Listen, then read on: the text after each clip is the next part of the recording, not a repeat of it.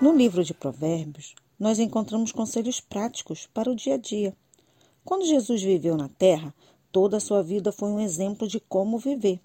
Ele nunca mentiu, nunca trapaceou, sempre ajudou os pobres, nunca fez fofoca, nunca roubou e sempre, sempre confiou em Deus. Se mantivermos Jesus e a sua vida à nossa frente, sempre saberemos como viver uma vida que agrada a Deus.